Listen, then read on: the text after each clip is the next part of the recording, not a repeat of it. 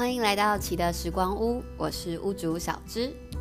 本集的单元是书屋时光，今天要读的书是爱迪股份有限公司第三章，铝罐公司开张了。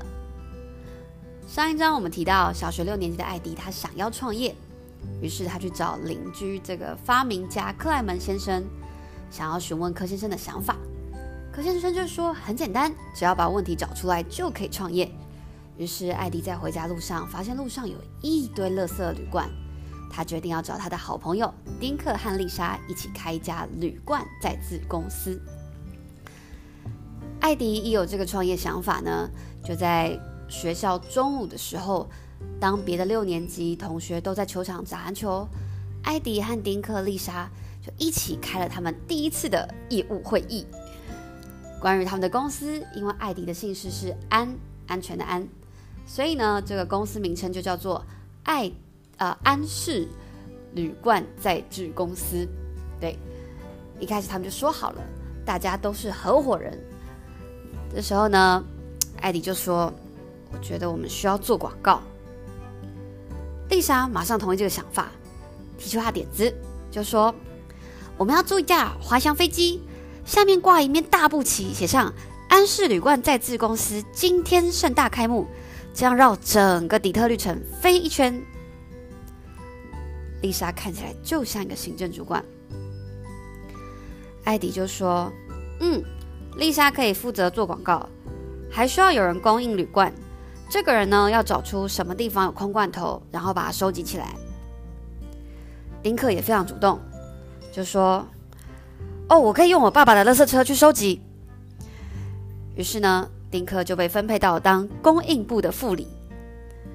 这个时候呢，他们同班的同学比利对他们喊：“嘿，艾迪，过来投球吧！”艾迪就说：“哦，现在不行哦，我们有重要的事要谈。”艾迪非常认真的看待他们这个公司创业。那艾迪呢，自己负责的是铝罐工厂的部分。这个工厂呢，就盖在他家的地下室，工厂占了地下室的一半。他在那里架了一张玩纸牌的小桌子，桌上放了钟、笔记本，还有笔。还有在地下室的窗口安放了一张，呃，一支粗水管。这个粗水管的用途就是说，在外面呢，当有铝罐投进来的时候，就可以透过这个水管滑下来。他们还准备了接铝罐的大纸箱、洗罐子桶子、吹干罐子的吹风机。打平罐子的大锤子和装罐子的塑胶袋，哦，真是非常多东西。那他们呢有算过，每一个塑胶袋呢可以装五磅的铝罐。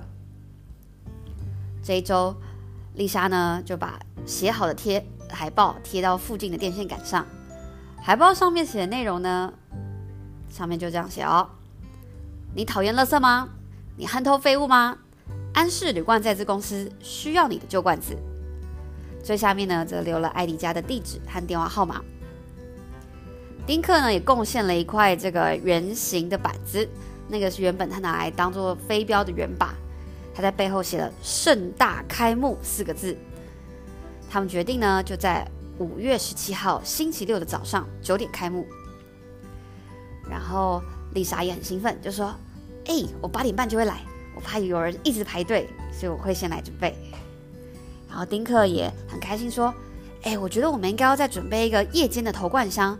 你想嘛，如果我们下班就没有人收，可是呢，如果有这个投罐箱，就算我们下班了，别人就知道丢到这个箱子。然后呢，丁克就说他会把这个投罐箱做好，然后呢，周末一起带过来。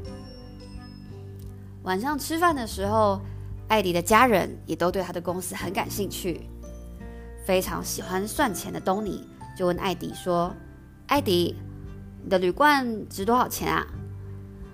艾迪就说：“如果看重量的话，每一磅呢是一角七分，大家可以想象是零点一七元。”然后东东的二哥呢，东尼就把压在大腿下面的计算机拿出来开始算，就说：“哦，所以呢，差不多只要有五百八十八磅的铝罐，就有一百块喽。”那他的大哥呢，则是问艾迪说：“艾迪呀。”那你要怎么处理利润呢？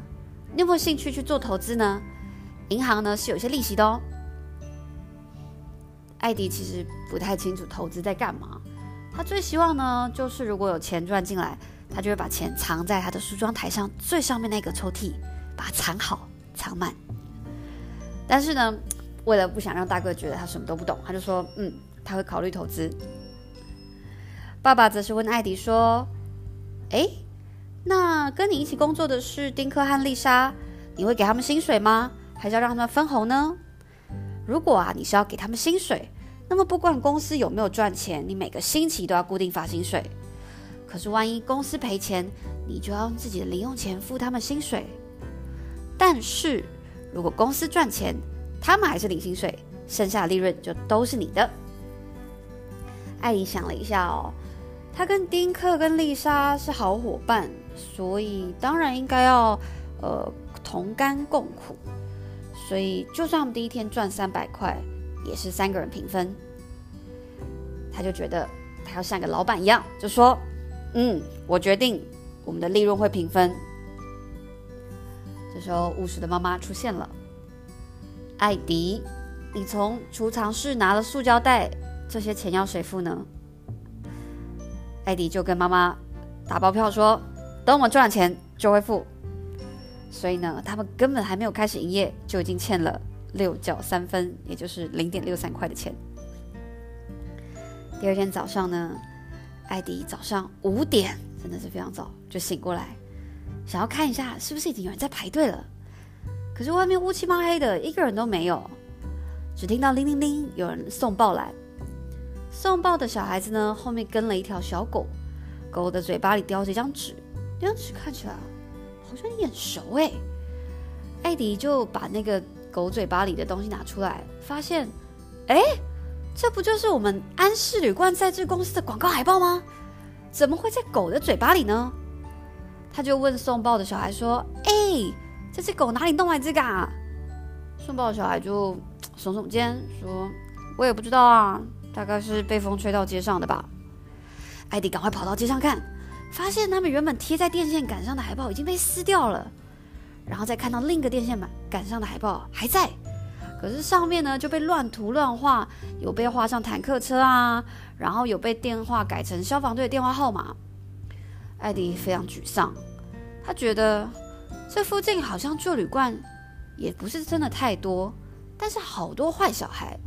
他们公司应该要改名叫安氏儿童再制公司，他们就要用丁克的垃圾车收集讨厌的小孩，看看有多重，然后收起来送到西伯利亚。到七点的时候，艾迪的妈妈看到他在走廊上发呆，就叫他进来吃早餐。他帮艾迪准备了一盘炒蛋、香肠、松饼，又帮他倒了咖啡。他妈妈安慰他说：“好啦，吃饱饱。”你现在可以安心准备开幕喽。艾迪一听又觉得，嗯，应该会有好事发生，心情又好了起来。他的好伙伴丁克跟丽莎八点半都准时到了。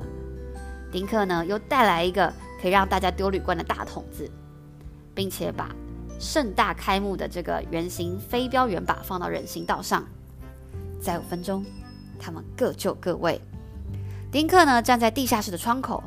丽莎站在华新桥的出口处，艾迪就坐在他的布置的办公桌旁边。艾迪打开笔记本，在第一页上面写“安氏铝罐再制公司”。他想了想，又把它涂掉，加了几个字，把公司名称改为“安氏铝罐再制股份有限公司”。虽然他不知道多那两个字什么意思，但他觉得写起来就是比较厉害。于是呢，他在他的本子上呢画了六个栏位，第一栏写日期，第二栏写罐数，第三栏写磅数，再来是收入、开支，最后一栏上写了利润。艾迪又想了一下，在利润后面加上或亏损三个字。下一章，安氏旅馆再制股份有限公司正式开幕了。有哪些客人会来光顾艾迪的公司呢？艾迪到底有没有赚到钱？今天的书屋时光到这边结束。喜欢我们频道的听众，可以到 Spotify 和 Apple Podcasts 订阅奇德时光屋频道。欢迎帮我们评分、留言、分享，也可以到奇德王国粉丝专页告诉我们你想听的内容。书屋时光邀你下次一起听好书。